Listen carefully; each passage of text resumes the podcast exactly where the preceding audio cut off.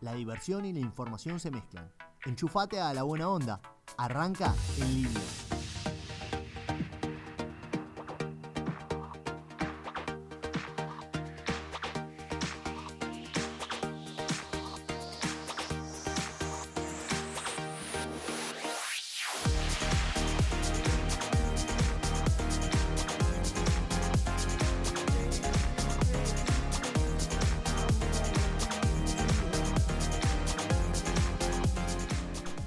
Bien, muy bien. Bienvenidos una vez más a En Línea por Radio Make. Son las 19.06 en la República Argentina. Un día hermoso. Volvimos, chicos, volvimos eh, para ser mejores, como dirían algunos, después de cuatro meses. Y en estos cuatro meses en los que no estuvimos en el aire pasaron un montón de cosas. El dólar aumentó 6 pesos, se fue de 40 a 46. Cristina anunció que va como vicepresidenta y no como presidenta. Las inversiones del segundo semestre del 2016 jamás llegaron. Messi volvió a la selección para jugar la Copa América. Boca perdió otra final y Massa bueno, todavía no sabe qué hacer Massa. ¿eh? Hoy, 7 de junio, estamos en el Día del Periodista. Feliz día para todos los periodistas, porque aquel 7 de junio de 1810, eh, Mariano Moreno, director de la Gaceta, la sacó a, a- a la calle, acá de la ciudad de Buenos Aires, la Gaceta de Buenos Aires. Por eso se conmemora, después de 209 años, el Día del Periodista. Hoy tenemos un programa lleno de contenidos. La gringa Fátima Hernández nos va a hablar en su columna de Eureka sobre el mate electrónico.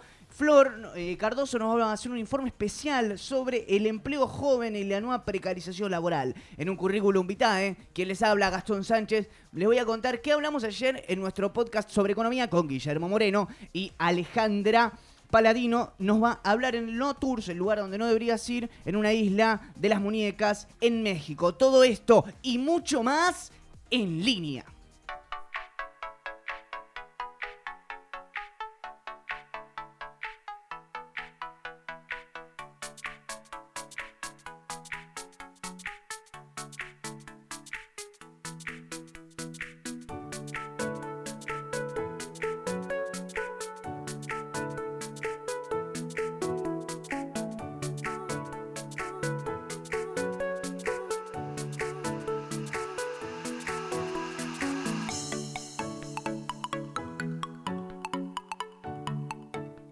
Seguimos al aire en línea 7 y 8 de la tarde. Ahora vamos a hablar sobre eh, el mate electrónico. En Eureka, la gringa Hernández nos trae un tema especial, cuando lo tradicional se une a lo tecnológico. Los argentinos somos conocidos por nuestra pasión por el mate y considerando los costos de la yerba se hace un poco caro sobrellevar este famoso gusto, esta infusión. Fátima Hernández nos cuenta sobre esta última innovación en materia de mates y sus beneficios. ¿Cómo andas, gringa? Hola Gas, hola chicos, hola a todos los oyentes. Muy, muy, muy bien, muy Bien. contenta de estar con ustedes acá. ¿Hiciste fitness hoy? No. No, no, Todavía estoy no. acá en Ey, la chica radio. fitness, ¿Eh? guarda. Todavía no. Ahora a las 8 no te toca. A la- ahora a las 8. Bien, bien, bien, bien. ¿Cómo, cómo fue su semana? Agitada. Bien. Bien, agitada. Bien, Ale, Bien, bien. bien, bien, agitadita. Bien. Bueno, interesante esto, ¿no? Del mate. ¿Cómo es el mate electrónico? ¿Qué- qué- quién lo inventó? La verdad que una empresa argentina Sí. prometió revolucionar la manera en que se bebe la infusión más popular del país. Sí. Pablo Damián Gallegos Sí. inventó el mate electrónico que consiste en un mate de acero inoxidable que se puede cargar a través de un puerto USB, una notebook, una PC Sí. o hasta un cargador móvil. Ah, o sea, O sea, al mate. buenísimo. Es buenísimo. O sea que lo agarrás, lo pones en la mochila, lo cargas una noche o un par de horas y te tomás un mate tranqui. Claro, no, no, es realmente una, un invento bien, bien, bien argento. Bien, Argento. ¿Y qué hace es- ese, o sea, la conexión? ¿Qué, qué hace? ¿Te lo mantiene en un...? Lo que hace el mate es mantener a 60 grados Sí. la hierba. O sea, el mate tiene un, un dispositivo que Mm. mantiene la hierba caliente a 60 grados y, pro- y produce que al caer el agua, ese choque de diferentes temperaturas entre el agua y la hierba no provoque que la hierba se lave. O sea, tenés un mate rico constantemente. Así lo dejes Ajá. de tomar durante una hora, Claro. agarrás tu mate y sigue estando como el primero. Claro, está bueno eso, ¿no? El tema de que no se te vaya lavando. Que no cambie temperatura. Sí, es verdad. Que la tecnología llega a cada rincón, hasta Claro. la yerba. Claro, hasta, hasta el mate, ¿no? Claro, Eh, hasta eh, el parece mate. algo eh, contra- que no es lógico, porque el mate es como lo, Lo, lo tradicional. claro, lo lo, tradicional, sí, sí. Pero bueno, está buena, es una buena innovación. La verdad que si sos realmente una persona que ama tomar mates, esto es una, pero te viene de 10. Sí, está bueno. porque te evitas el termo, el sec de mate, o sea, lo tenés a tu mate caliente todo el tiempo. Yo te pongo una pregunta, Fati. ¿Cuánto duele este aparatito? Uh, cuánto duele. ¿Cuánto, du- ¿Cuánto duele? Mira, Claro, eh, se largaron cuatro modelos. sí. Cuatro modelos, ni Cuatro más ni menos. modelos Uno no. que no. van desde los 700 pesos a Sí. los 2700. Sí. Los más caros, dice que tiene, eh, además podés cam- cargar tu celular. O sea, eso es como ¡Ey! la doble función que tienen los modelos más caros. Pero sí, está bastante accesible, digamos. Eh, Desde 700 pesos a 2700, los más sofisticados. Claro, este que imagínate que estás tomando un mate, te sale un enchufe no de atrás y ahí cargas el celular también. Claro, bueno, claro. dale, en el futuro ni demasiado. siquiera lo vas a Claro. tener que cebar, ¿me entendés? Claro. Le decís mate y viene. Te lo inyectan por la vena, ¿viste el mate? Dale, boludo. Está tremendo. Bueno, ¿y qué más tenemos? ¿Algún datito de color de...? Nos Sobre este- cuenta el inventor que Sí. fueron siete mete- meses de trabajo haciendo cientos de pruebas de temperatura para asegurarse de que sea tomable y que no perjudique el sabor, que es lo más importante. Claro. Porque el mate debe conservar el sabor. Claro, Claro, pasa claro. que si se te hierve el agua, pum, cagaste. O sea, el mate pierde el sabor, Claro. la yerba se te arruina al toque, se Ese, te lavan dos sí, sí. segundos y te dicen, te estoy llevando un remate y está todo Y lavado. te dura poco la yerba cuando se, se calienta. sí, y después, si no, se te enfría y queda horrible también. Sí. Eso está bueno, ¿no? Como que te lo mantiene. Y si no, te tenés que comprar el termo Es ese. como un estabilizador, eso está bueno. Mm. Está buenísimo. Aparte, cabe aclarar que tuvo un excelente éxito, Sí. ya que las primeras 200 unidades volaron. Guau. O sea, la, la gente que lo quiere adquirir ahora tiene que esperar la segunda tanda. O sea, las primeras unidades están agotadas. Bueno, entonces con esto eh, culminamos con los malos cebadores de mate. Mal. Claro. Mal, o sea, ahora ya no te pueden eh, catalogar de mal cebador del mate porque o No- sea, no- no es podés. el mate perfecto. Claro, no puedes, no puedes con la tecnología. El único tema ahí es el precio de la yerba, ¿no? Pero bueno. Claro, ¿Qué sí. le va a hacer? Hoy está a 150, mañana te lo tiran a 200 y así. O sea, ya ni mate vamos a poder tomar, es terrible. Sí, sí. Bueno, pero está, está, está interesante. Bueno, che, eh, ¿algún datito, algún datito más sobre que quieras agregar para ir cerrando? Y bueno, para cerrar, Sí. eh, les tiro la página web para poder adquirirlo. Ah, dale. Es www.mateeléctrico.com. Mateeléctrico.com, ¿eh? este invento del mate eléctrico que mantiene su temperatura en 60 grados, hecho por un argentino que oscila los precios entre 700 a 2600. ¿eh? Te lo contó en Eureka Fátima Hernández. Ahora vamos a escuchar un tema de Match, Reinas.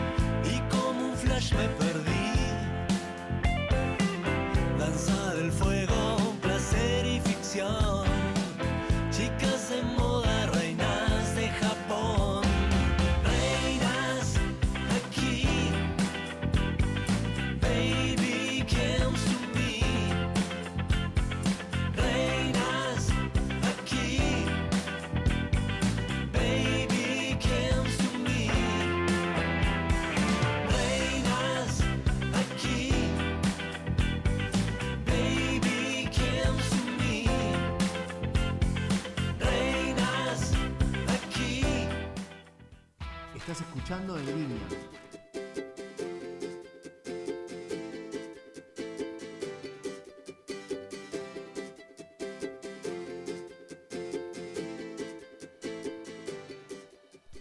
Bien, seguimos viernes 7 de junio, acá en línea, son las 7 y 16 de la tarde. 16 grados despejado nos da. Estamos medio como en un verano en medio del invierno, en una primavera veraniega, otoño, es medio raro. Estás escuchando en línea y nuestras redes sociales son... Nuestras redes sociales son las siguientes. Sitio web www.isecedu.ar eh, barra Radio Make, app ISEC Digital. Y si te quedaste con ganas de escuchar nuestra radio, nos puedes escuchar la rep en shopwareradio.com a los lunes a la, a la una. Y también puedes seguirnos en nuestras redes sociales en línea, guion bajo radio, que es el Instagram, y en línea Radio Make, eh, YouTube. Claro, ahí están todos los programas desde el primero, desde que arrancamos hasta el día de hoy. En este informe especial, Florencia Cardoso nos va a hablar sobre empleo joven. El nuevo lema de la precarización laboral. Si hay algo que nos preocupa cuando nos recibimos es nuestro futuro laboral. Y es la pregunta de muchos jóvenes considerando las cifras y las tasas de desempleo de los últimos años. Argentina tiene la tasa de desempleo de, eh, de empleo joven, jóvenes de 18 a 24 años, más alta en toda Latinoamericana. Flor Cardoso. Así es, Gastón, porque te tiro un dato interesante. Sí. Más de 10.000 jóvenes dejaron el país por esta problemática Epa. en el último año. Sí, es una estadística que se hizo. Sí. Y la tasa de desempleo joven es del 9,1%, era el año pasado, ahora se estila que tiene que ser más alta. Sí, eh, 9,1 es muy alta, che. Sí, y los más afectados son buenos son Gran Buenos Aires y Cava, que tienen una tasa de, una tasa de desempleo del 10,5%. Sí, sí, sí. Pero sí. este no es el único problema que enfrentan los jóvenes. Si tuvieron la suerte de conseguir trabajo, se Mm. tienen que preocupar también porque el salario es una miseria, Sí. porque son, son totalmente precarizados o trabajan en negro. Claro. Se claro. estima que lo- la- el 60% de los jóvenes están precarizados en sus trabajos. Sí. sí, sí, la precarización laboral, el tema de, de- de agarrar cualquier laburo, ¿viste? Porque es lo que hay mientras estás estudiando. Eso. Pasa que eh, también es la problemática que todos tenemos cuando apenas salimos del secundario y Mm. nos dicen, bueno, termino el secundario, tengo mi título de la secundaria, ¿y qué hago ahora? ¿A qué voy a laburar? ¿A un Primero, McDonald's? no te ¿A un sirve para nada, ¿no? ya El- no te el- sirve el- nada, o sea, el secundario no es nada ya. Entonces decís, bueno, tengo que estudiar para cotejarme los gastos de la facultad, porque Sí. en definitiva no vas a vivir eh, mantenido toda tu vida por tu papá. Pero a su vez también decís, eh, loco, no consigo laburo. Y te piden experiencia de cualquier cosa, Claro, ¿entendés? sí, sí, y sí. es una locura con todos los requisitos, que sepas inglés básico, que, que tengas eh, no sé, Experiencia, experiencia en un montón de cosas. 18 diarias. años, 4 años de experiencia. Como no me las decís, cuentas. y las pasantías que haces con... Como sabemos, la mayoría de los jóvenes suelen aguantar todo tipo de maltratos, Claro. desgastes físicos, psicológicos, un salario mínimo, como veníamos diciendo. Sí. Y ahora lo que hay de nuevo, sí, aparte de tener el salario miseria, son las nuevas aplicaciones como Globo, como Rappi, Sí. sí, que son totalmente precarias, que no reconocen a sus empleados, que de hecho ni siquiera los reconocen como empleados, ellos los catalogan como colaboradores. Sí. Esos colaboradores se tienen que comprar el uniforme, tienen que poner la bicicleta para andar, tienen que pedalear horas por un salario mínimo.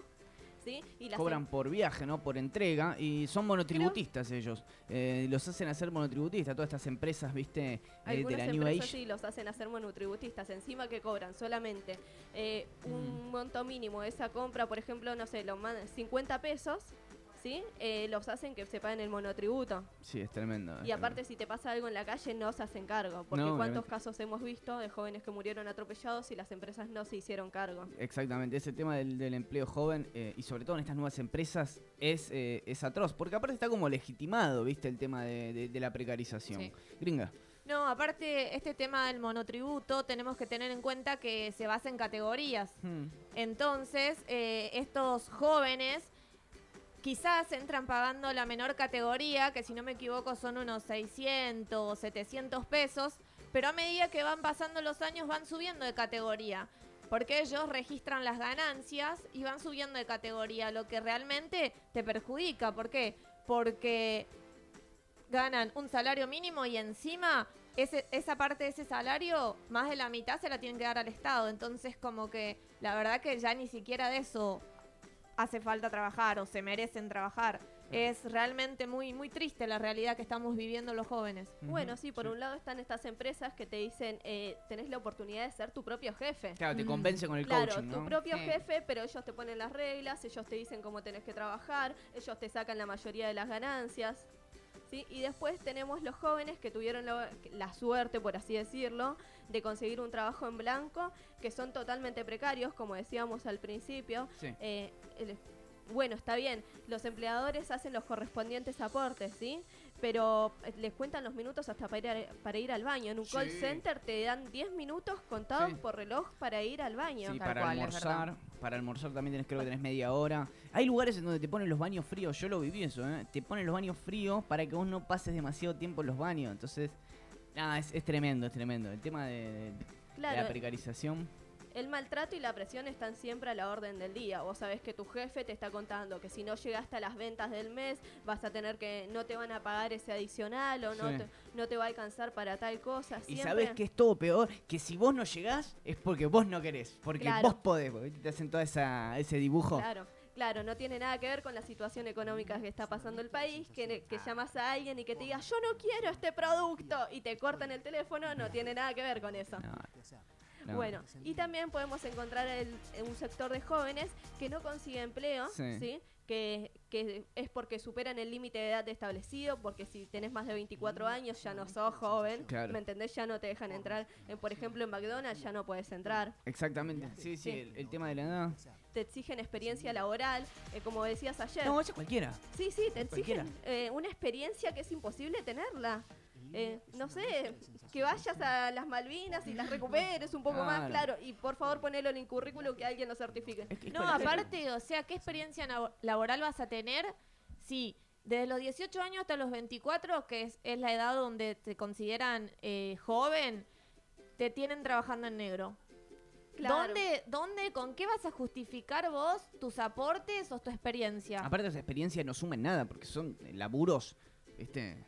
Bueno, para esto, para todo esto, el Estado tiene que garantizar un empleo a todos los jóvenes de calidad y bien asalariado. Si no, no se va a solucionar nunca. Como lo dice el artículo 14 bis de la Constitución Nacional, ¿no? Todos los derechos de los trabajadores, que quedaron como en un cuentito, pero estaría bueno releerlos como para saber cuáles son los derechos que tenemos y si no se cumplen, por algo es. Hay una voluntad de alguien que se beneficia de que esto Claro. sea así, ¿eh? Que los empresarios, que, el gobierno no se deje avasallar por estas grandes empresas.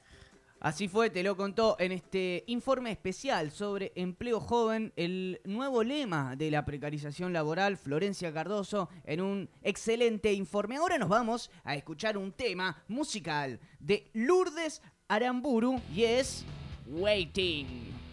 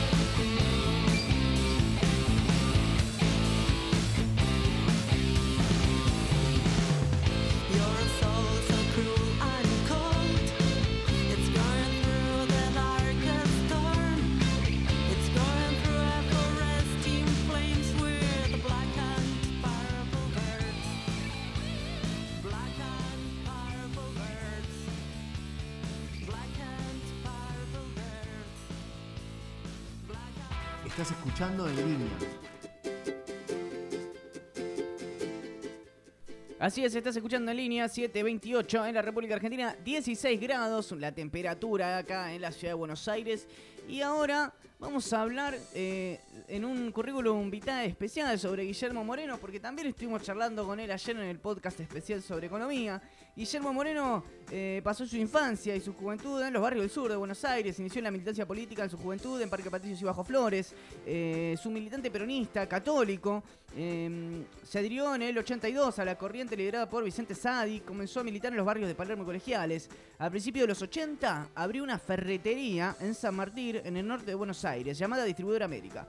Con el regreso de la democracia, en diciembre del 83 inauguró una unidad básica en, Palermo llamada Pueblo Peronista. La misma funcionó hasta el 2006 y fue solventada enteramente por el propio Guillermo Moreno con los ingresos de la ferretería. En el 85 terminó la licenciatura de Economía UADE.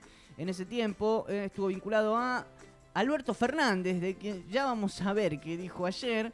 Eh, su primer cargo gubernamental fue en el 89, en la su- subsecretaría de producción del gobierno de Buenos Aires. Se fue eh, durante los años 90 por estar enemistado con las doctrinas de Caballo. Y durante el gobierno de Néstor Kirchner asumió como secretario de Comunicaciones, primero con Dualde, después como con Néstor como secretario de Comercio Exterior y con Cristina como agregado económico de la Embajada eh, Argentina en Roma. Eh, así que bueno, estuvimos ayer charlando con Guillermo Moreno, no sé qué les pareció lo- eh, la charla. ¿Le gustó? Interesante. Estuvo, estuvo bueno, ¿no? Sí, dio, algunas bueno. definiciones políticas interesantes. Eh, estuvo. Bueno, él está con su candidatura, él es precandidato a presidente por la Argentina y estaba justamente, se fue a Junín, me parece, no, no pudo venir acá, la nota iba a ser presente, presencial, pero nos llamó. Y en el medio de toda esta ola, ¿no? De presentar las candidaturas, las alianzas la semana que viene, el 22 de junio las candidaturas, qué sé yo, le preguntamos si él, eh, bueno, cree que puede ganar las elecciones y ser el próximo presidente eh, de los argentinos en diciembre de este año. Y esto fue lo que dijo.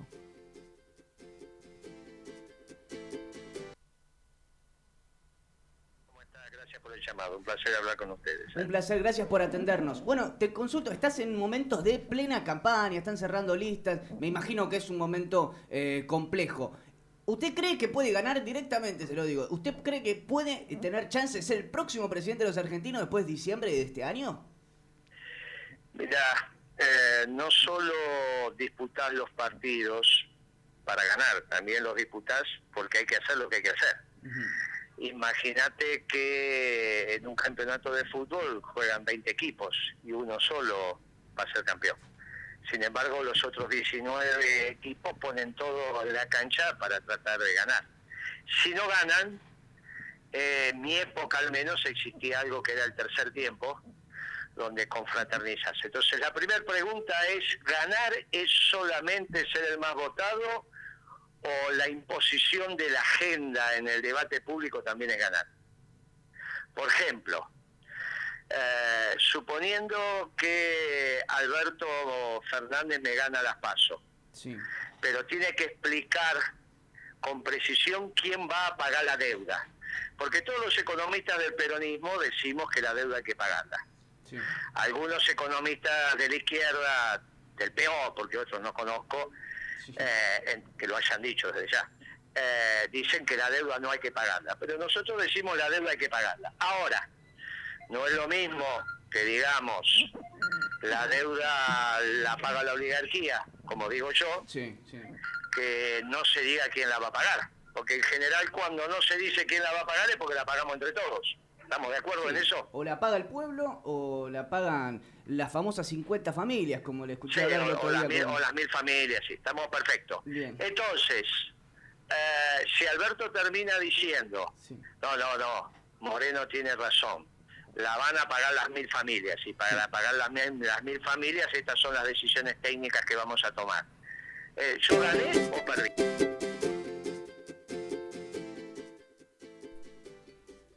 Bueno, ahí hablaba eh, eh, sobre las mil familias, sobre quién tiene que pagar la deuda. Eh, interesante, ¿no? ¿Se podrá hacer eso o no? Ni me parece que ni en la remota posibilidad. Es como que siempre No. la termina pagando la gente con la inflación y de la misma manera. Es prácticamente imposible. Eh, esas 100 familias, 1000, 50, son familias intocables de todos los tiempos, de años y años de gobernar el país para no decir otra cosa, la conquista del porque desierto, de apropiarse de tierra. claro, no, ya vienen realmente de décadas de tener el poder. Ra- eh, realmente yo creo que la intención de Guillermo es muy buena, pero ¿será posible? Y qué sé yo, él hablaba también de instalar este debate en la agenda, no solo de ganar. Que también es interesante, me parece que como político, eh, más allá de, de- de- de si es ahora Guillermo Moreno, o te- hemos hablado con, con, con otros dirigentes del peronismo, con dirigentes kirchneristas también. Bueno, el otro día hablamos con Julio Bárbaro que decía que Cristina eh, no iba a presentarse. Más allá de, de, no del espacio político, está bueno que un, un político diga, bueno, yo me, sumo para instalar mi idea y que después esa idea perdure, ¿no? Creo que como político tiene un valor eso, no, no, no ir solo por un cargo. por- después obviamente hay un montón que van por cargo, por cobrar 80 lucas, por llevarse la, la jubilación. La verdad que creo que es la verdadera misión ¿eh? Mm, que mm. tiene un político. Claro. Eh, esa de presentarse para hacer conocer su plan, sus sus ideas. Mm. porque es así. Si no participa, ¿cómo vamos a saber eh, cómo quiere él sacar adelante este país? No, no Exactamente. lo vamos a saber. Realmente todos tendrían que tener esa, esa Mm. verdadera vocación y esa misión de presentar sus proyectos. Si no, no, no hay forma. Bueno, sobre la deuda también le consultamos ayer a Guillermo Moreno y sobre, eh, bueno, cómo se va a pagar. Y esto decía ayer, lo escuchamos. ¿Cómo se puede hacer para que la carga de los, los pagos de la deuda no la carguen los trabajadores? Mira, eso es muy sencillo porque es la imposición de derechos de exportación eh, a la producción de la pampa húmeda. Eso te da más o menos 10 mil millones de dólares al tipo de cambio de hoy y a los precios de hoy de la mercancía a nivel internacional. Eso se hace un plan de pago para honrar los 105 millones de dólares que la deuda exigible. La deuda es más, pero hay mucha intraestable más. La exigible, que es la que tienen los inversores extranjeros y los organismos multilaterales de crédito, redondeando son 150 mil millones de dólares. Con un plan de pago de 10, 12 mil millones de dólares anuales se paga en 20 años.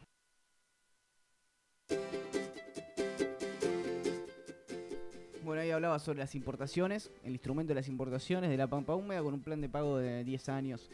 Bueno, qué sé yo. eh, vamos a ver si se puede hacer. Por lo, por lo pronto tenemos una deuda con FMI de 57.100 millones de dólares, la más alta en la historia. eh, y tenemos endeudado el 100% del Producto Bruto Interno Nacional en dólares. Es decir, que todo lo que producimos y más se tiene que pagar eh, eh, de deuda. Así que bueno, el tercer corte que tenemos sobre eh, Guillermo Moreno es sobre la candidatura, Alberto. Hay como unas rispideces entre Guillermo Moreno, Alberto Fernández. Hay unas chicanas que también están, están interesantes escucharlas. En realidad Alberto Fernández es una mezcla de Obama y de Macron, el presidente francés. ¿Y cómo sería? Eh, ¿Qué, qué agarra de cada uno? ¿Qué agarra de Obama y qué agarra de Macron? Eh, de Obama agarra eh, la conceptualización económica del libre comercio, Sí. lo que se, se tipifica como neoliberalismo. Ajá. Y de Macron eh, agarra la socialdemocracia, eso de ser progresista porque sacás la sinfónica del Colón a tocar en una plaza. Una estupidez. Este, hay una parte, hay un vector ahí en el espacio de Alberto Fernández que se llama progresista, pero terminan siendo unos retrógrados. Mandan a sus economistas a tratar de amigarse con los mercados en Wall Street.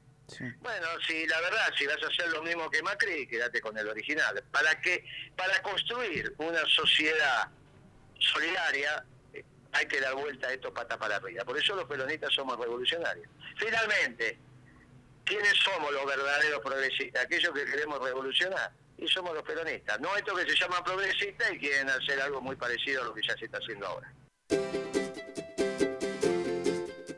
Ahí lo escuchamos a Guillermo Moreno, ex secretario de Comercio Exterior, de Comunicaciones y Agregado Económico de la Embajada eh, de Argentina en Italia. ¿Qué les pareció, Che? ¿Le gustó? Wow. Le- le- Es una personalidad que tiene mucho para hablar, que es Sí. bastante hábil con el habla.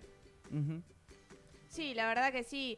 Eh, Y bueno, es parte de, de esta rosca política, ¿no? Eh, tirarse chicanas para todos ellos, claro. lados y tratar de hundir al otro. O arte. decir que el plan de, de gobierno del otro no es tan bueno como el de uno. Creo que pasa más por ese lado y no por una mala relación. Claro, claro, el arte de la política, sí, es interesante ese concepto. ¿A vos te gustó, Ale? ¿Qué te pareció Sí, ayer me la- la- parece un personaje bastante peculiar a nivel político porque Mm. sabe manejar muy bien eh, el campo psicológico y llevar a donde él quiere la conversación en sí, cierto sí, punto. Entonces es como, eh, Sí, tiene sí. una habilidad bastante... ¿quién, Bueno, como no- quien diría la cosa en la cintura de Sí. Maradona, ¿eh? Exacto, una cintura política. Nosotros estuvimos hablando ayer como media hora, la verdad que se portó de 10 y bueno, un, un placer.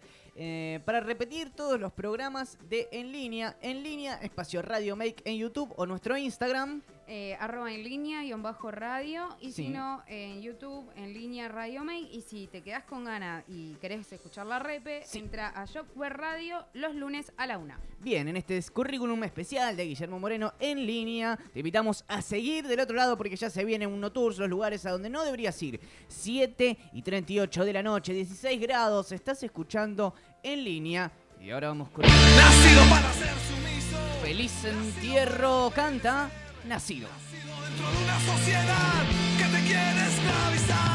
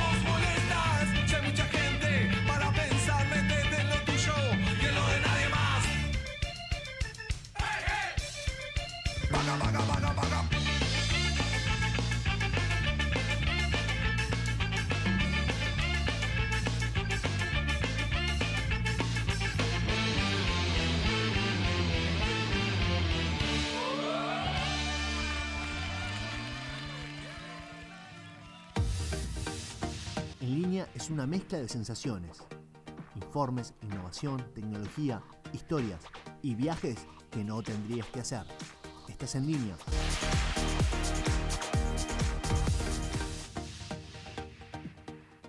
Damos inicio a la sección No Tours, es eh, los lugares a donde no deberías ir.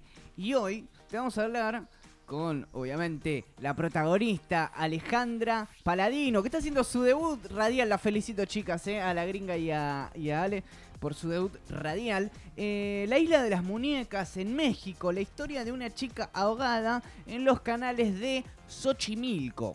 Así es, como vos dijiste, Gas, es una isla que está ubicada en los canales de Xochimilco, al Sí. sur de la Ciudad de México, muy cerca del estadio de fútbol Azteca. Sí. Es una chinampa. ¿Alguno sabe qué es una Chinampa. No. No, ni idea. Me- no, Eh, una no chinampa es una zona de cultivo, Sí. eh, como le llaman allá en México. Y bueno, eh, esta pertenece a la laguna de Tesulio Ujú. y es originalmente eh, una propiedad que le pertenece a Julián Santana. A Santana. que es el protagonista de esta historia. ¿Por qué se llama así la isla de las muñecas, no? Realmente. Por Julián. Por Julián Santana. ¿Qué- qué se mandó Julián, no? No, no, no. Este ¿Qué hombre. hizo? ¿Qué hizo? Este hombre eh, habitaba allí, esta isla, y de repente eh, encuentran un cadáver de, una, de una chica eh, a, la- a las orillas del canal. eh, ay, del canal cercano a su casa Sí, y eh, enredada entre los lirios. sí. Entonces, eh, el hombre, desde ese momento, esto pasó en 1950. 1950. 1950, sí. Y desde ese momento eh, el hombre empezó a escuchar ruidos extraños.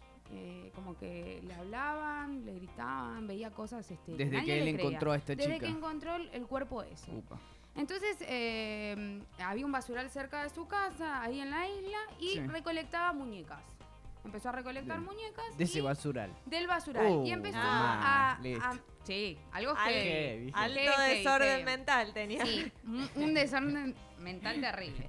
Empezó a recolectar muñecas y a colocarlas en los árboles, en las construcciones que habían ahí eh, deshabitadas en la isla, porque Sí. él decía que las muñecas combatían, eh, o sea, ahuyentaban el espíritu de esta joven que venía a molestarlo.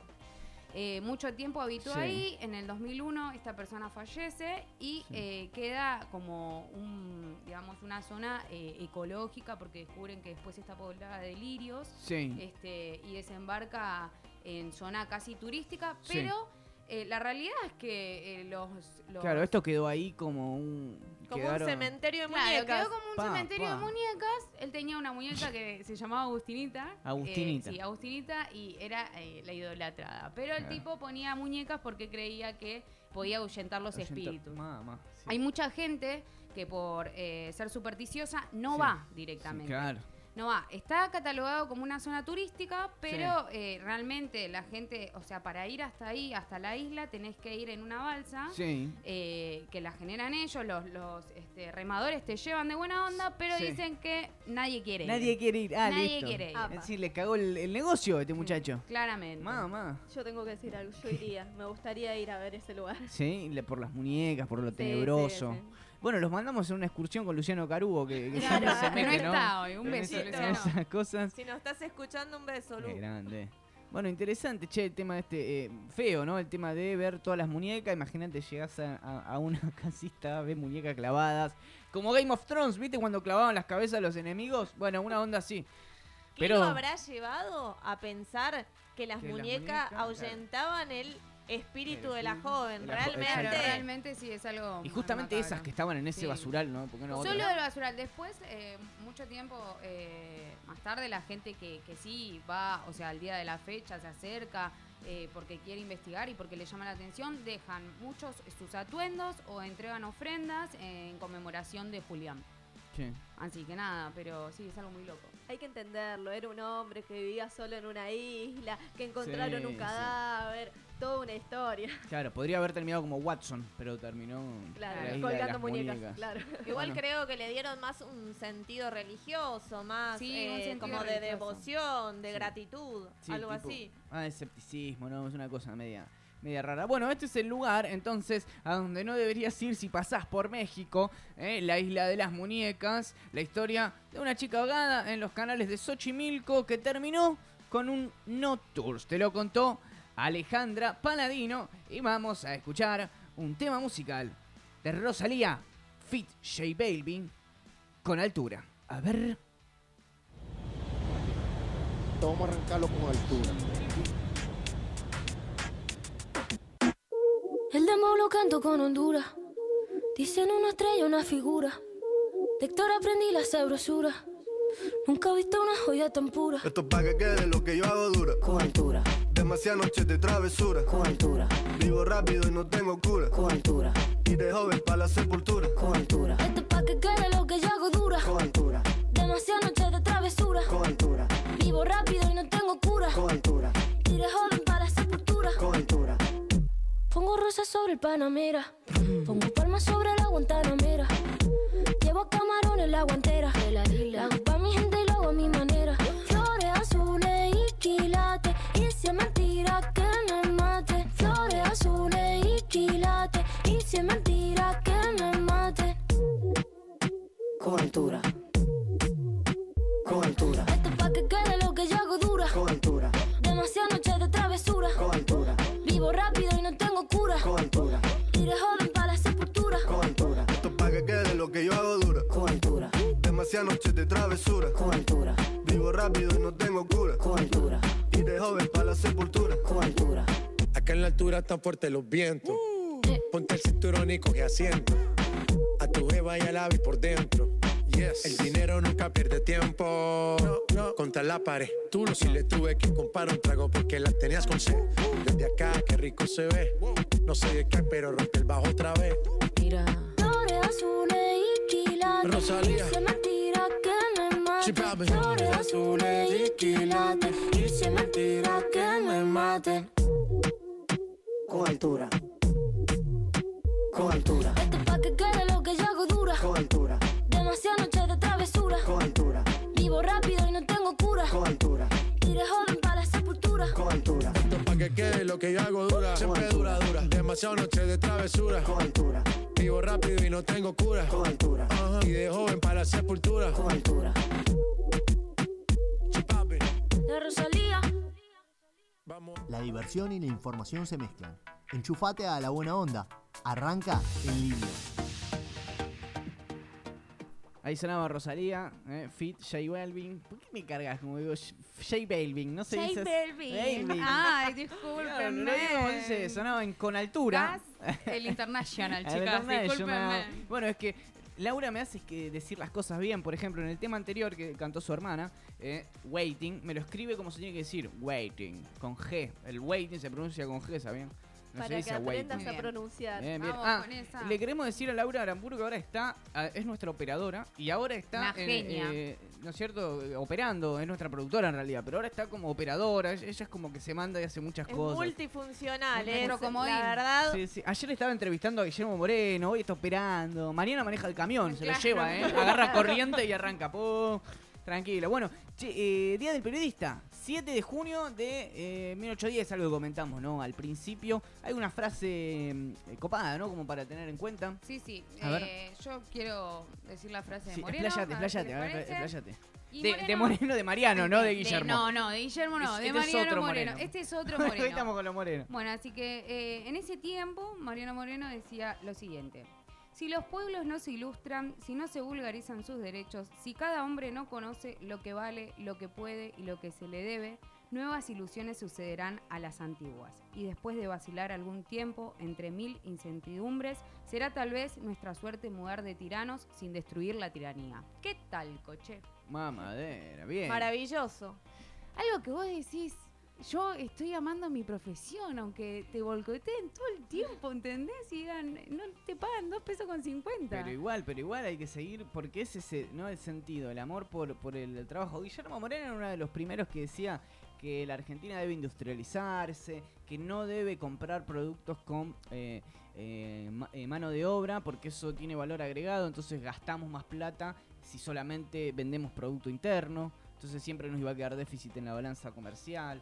Sea, básicamente estuvo 200 años antes diciendo nunca le dimos pelota y por supuesto alguien se avivó y lo mandó a Inglaterra y lo mataron en el camino, ¿no? Porque Envenenado, ¿no? Sí, demasiado nacionalismo. Lo mandaron eh, con el hermano, con un grupo de secretarios. Con a- Manuel. Sí, a, a- a crear la embajada argentina en Gran Bretaña, a negociar con Gran Bretaña, qué sé yo. Y bueno, en el camino le, lo envenenaron y lo tiraron al mar. Pero nunca se pudo constatar eso porque tiraron el cuerpo. El hermano llegó a tal punto Sí. que creyeron que ninguno de los tres iba a llegar y de tres días después llegaron tres personas con la misma con el mismo objetivo. O sea, estaba claro, Claro. que la el era objetivo estaba sí. clarísimo, Que que, no era que no lleguen. Exactamente. Definitivamente. Pero mira qué curioso, ¿eh? Cómo eran los políticos de antes, pensando en el pueblo, en la nación.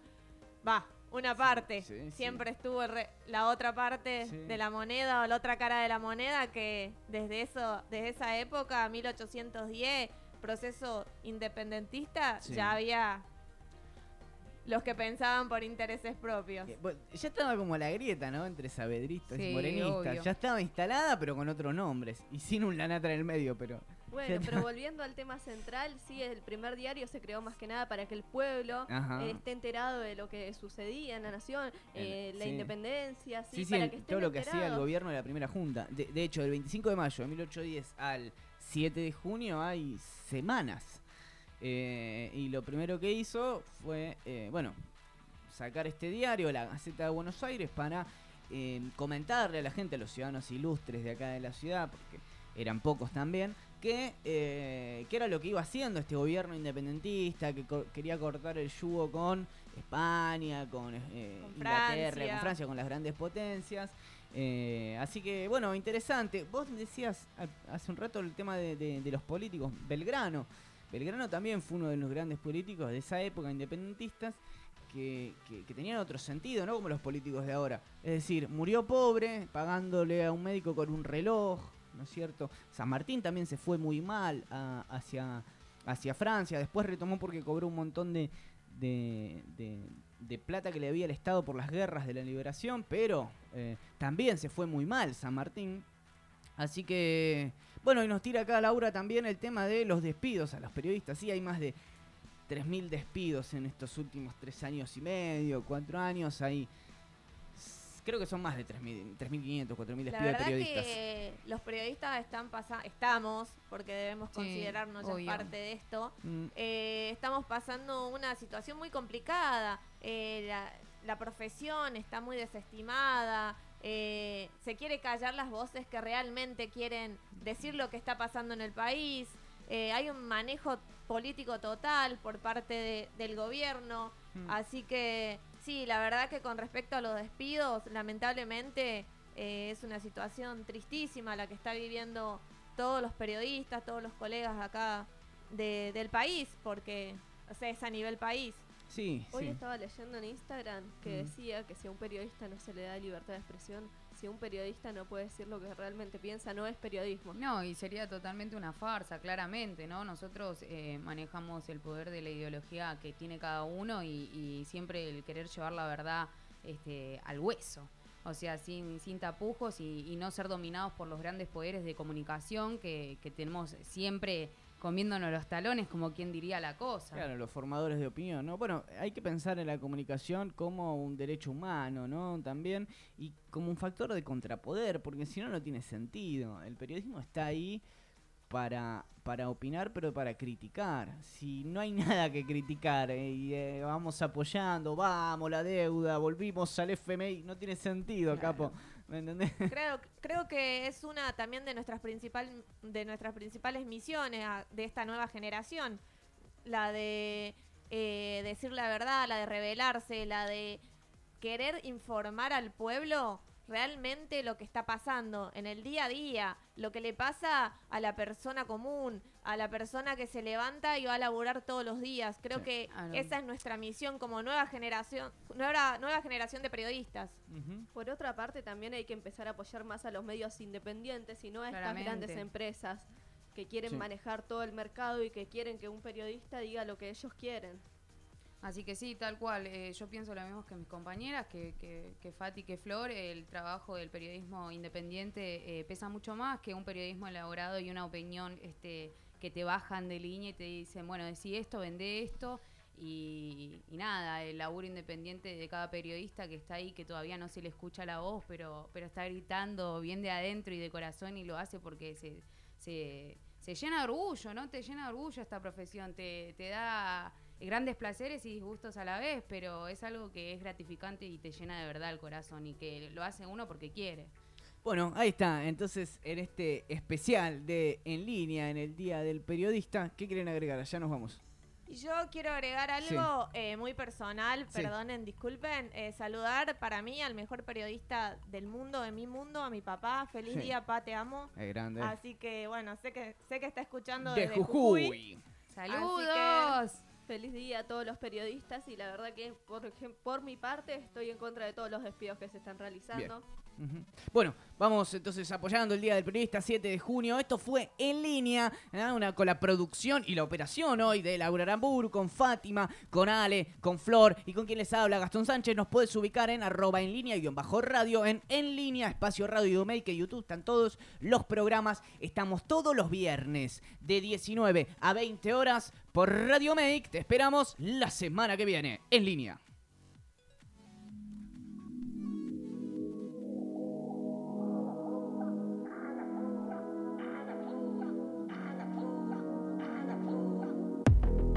I'm young for tonight, it's all under my control. I won't hesitate, it's my turn to make that call. I just want a touch, I ain't here for love no more. Okay? Yeah.